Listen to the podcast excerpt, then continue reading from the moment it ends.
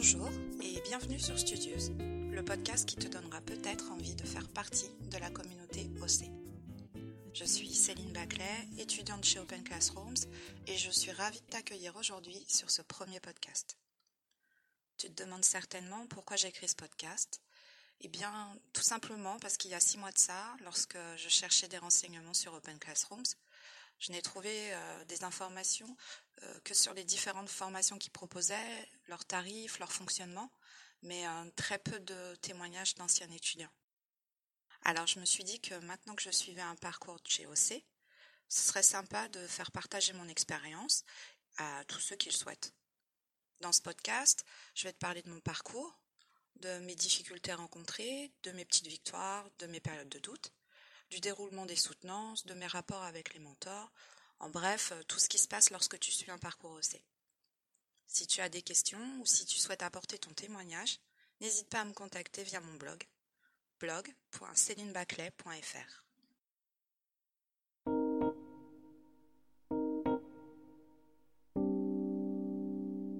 On est le 1er août 2018 et me voici lancé dans cette nouvelle aventure. Avant de commencer mon récit, je voudrais parler d'un point. C'est que s'il y a bien une chose que je dois accorder à Open Classrooms, c'est la qualité de son organisation administrative. J'ai été super bien prise en charge par les conseillers qui sont très réactifs. Dès que tu as une question, tu peux leur envoyer un mail et tu es sûr que tu auras une réponse sous 48 heures. J'ai d'ailleurs rencontré quelques difficultés au démarrage. Euh, c'était pour lier mon compte premium euh, à mon parcours.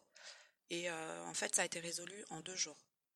Donc déjà ça, pour moi, c'était super rassurant. Pour t'expliquer un petit peu, j'ai choisi de suivre euh, le parcours de chef de projet multimédia avec pour option design. Alors il me semble, si je dis pas de bêtises, que maintenant cette formation, elle se déroule sans choisir d'option. Faudrait que tu regardes sur le site d'Open Classrooms le détail du parcours pour avoir toutes les informations. Mais de toute façon, la formation euh, pour la partie chef de projet reste la même. Je crois d'ailleurs qu'elle est renforcée sur la partie gestion de projet pure. L'équipe OC m'a informé par mail que j'avais accès à mon dashboard Premium Plus. On m'a aussi indiqué le nom du mentor qui allait me suivre et on m'a donné mes identifiants pour pouvoir me connecter à mon workplace.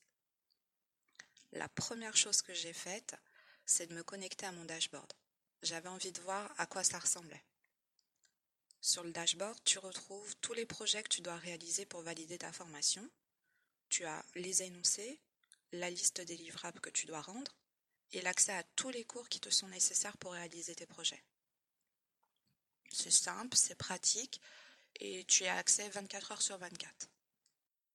Alors, faut que je te dise, je suis une personne plutôt organisée et j'avais prévu pas mal de choses à l'avance. Déjà, euh, au niveau fourniture, je m'étais acheté plusieurs cahiers intercalaires, une jolie trousse bien garnie et des tableaux d'affichage au-dessus de mon bureau. Je m'étais préparé en amont un planning d'organisation hyper défini.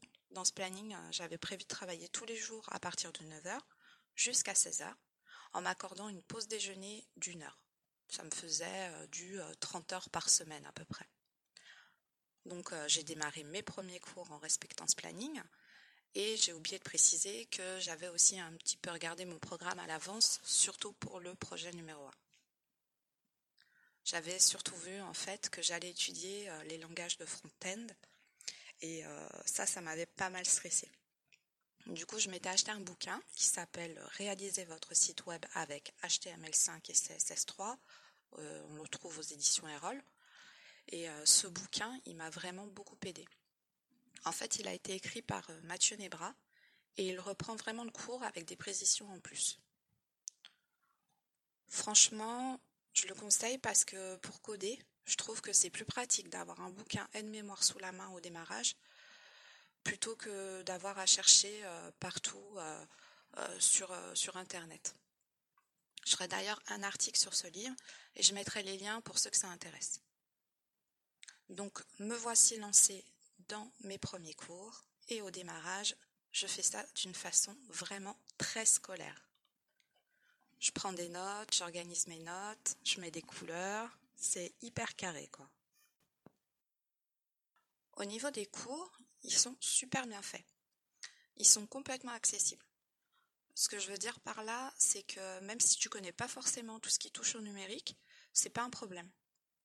Ce que j'ai bien aimé, c'est le côté euh, cours théorique en vidéo, bien sûr, mais euh, aussi euh, il y a une partie qui est très visuelle parce qu'on retrouve beaucoup de schémas et ça te permet de comprendre plus facilement. Enfin, moi dans mon cas, les images elles m'aident vraiment à comprendre. Et euh, le grand plus aussi euh, que je peux trouver assez court, c'est que tu retrouves toujours euh, une version texte de la vidéo que tu viens de, voir. Et très souvent, dans cette version texte, tu as des petites indications en plus. Donc ça, c'est pas mal. J'ai dû bosser comme ça environ 3 ou 4 jours, jusqu'à ce que je sois contactée via mail par mon mentor pour fixer un premier rendez-vous. J'attendais ce rendez-vous avec impatience parce que j'avoue que lorsque j'ai vu l'énoncé euh, pour le premier projet, je me suis dit waouh, c'est balèze. Donc euh, ce que j'ai fait, c'est que je m'étais préparé pas mal de questions pour ce premier entretien, des questions euh, qui étaient aussi bien au niveau de mon organisation que des questions sur ma compréhension du projet. Donc environ une semaine après mon démarrage, j'ai eu mon premier entretien avec mon mentor, Vincent. Je précise que les rendez-vous avec les mentors se font tous par visio. Alors ça peut être via Skype, Peer ou encore Workplace. Lors de ce premier rendez-vous, ça s'est super bien passé. Vincent m'a mis à l'aise tout de suite. D'ailleurs, le tutoiement euh, a été de rigueur. Il s'est rapidement présenté, ce qui m'a permis de constater que j'avais affaire à un vrai professionnel, et il m'a ensuite expliqué le fonctionnement de ma formation. Même si ça faisait beaucoup d'informations, j'ai trouvé que cet échange était vraiment utile. Ce que j'ai beaucoup apprécié, c'est le sentiment de bienveillance qui régnait autour de moi. Alors ça vient très certainement aussi de Vincent, parce que c'est un super mentor, mais euh, je l'ai trouvé accessible, simple, et euh, surtout, il a pris son temps pour euh, tout m'expliquer. Cet entretien, il a duré entre 45 minutes et une heure, et à la fin, je me sentais sereine et d'attaque pour démarrer mon parcours.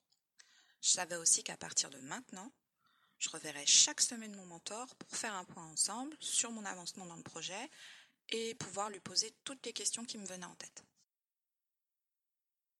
Pendant cet entretien, il m'a aussi parlé du workplace et il m'a invité à aller me présenter aux autres étudiants.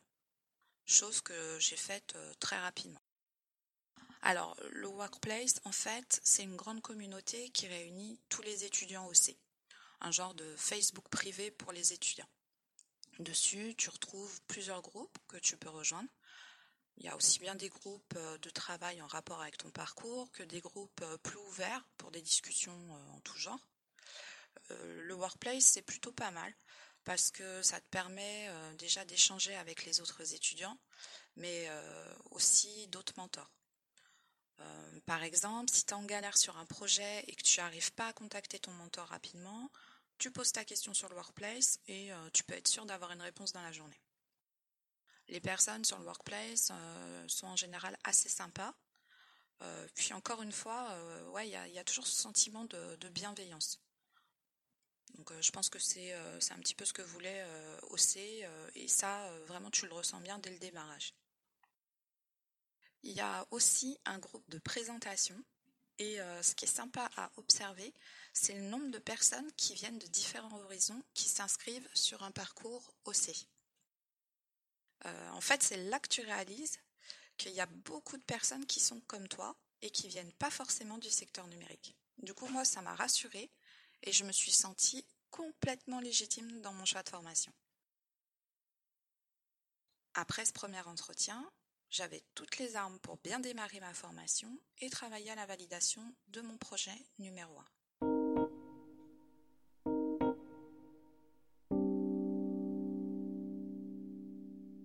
J'espère que ce premier épisode t'aura aidé à comprendre comment se passe le démarrage d'une formation avec Open Classrooms.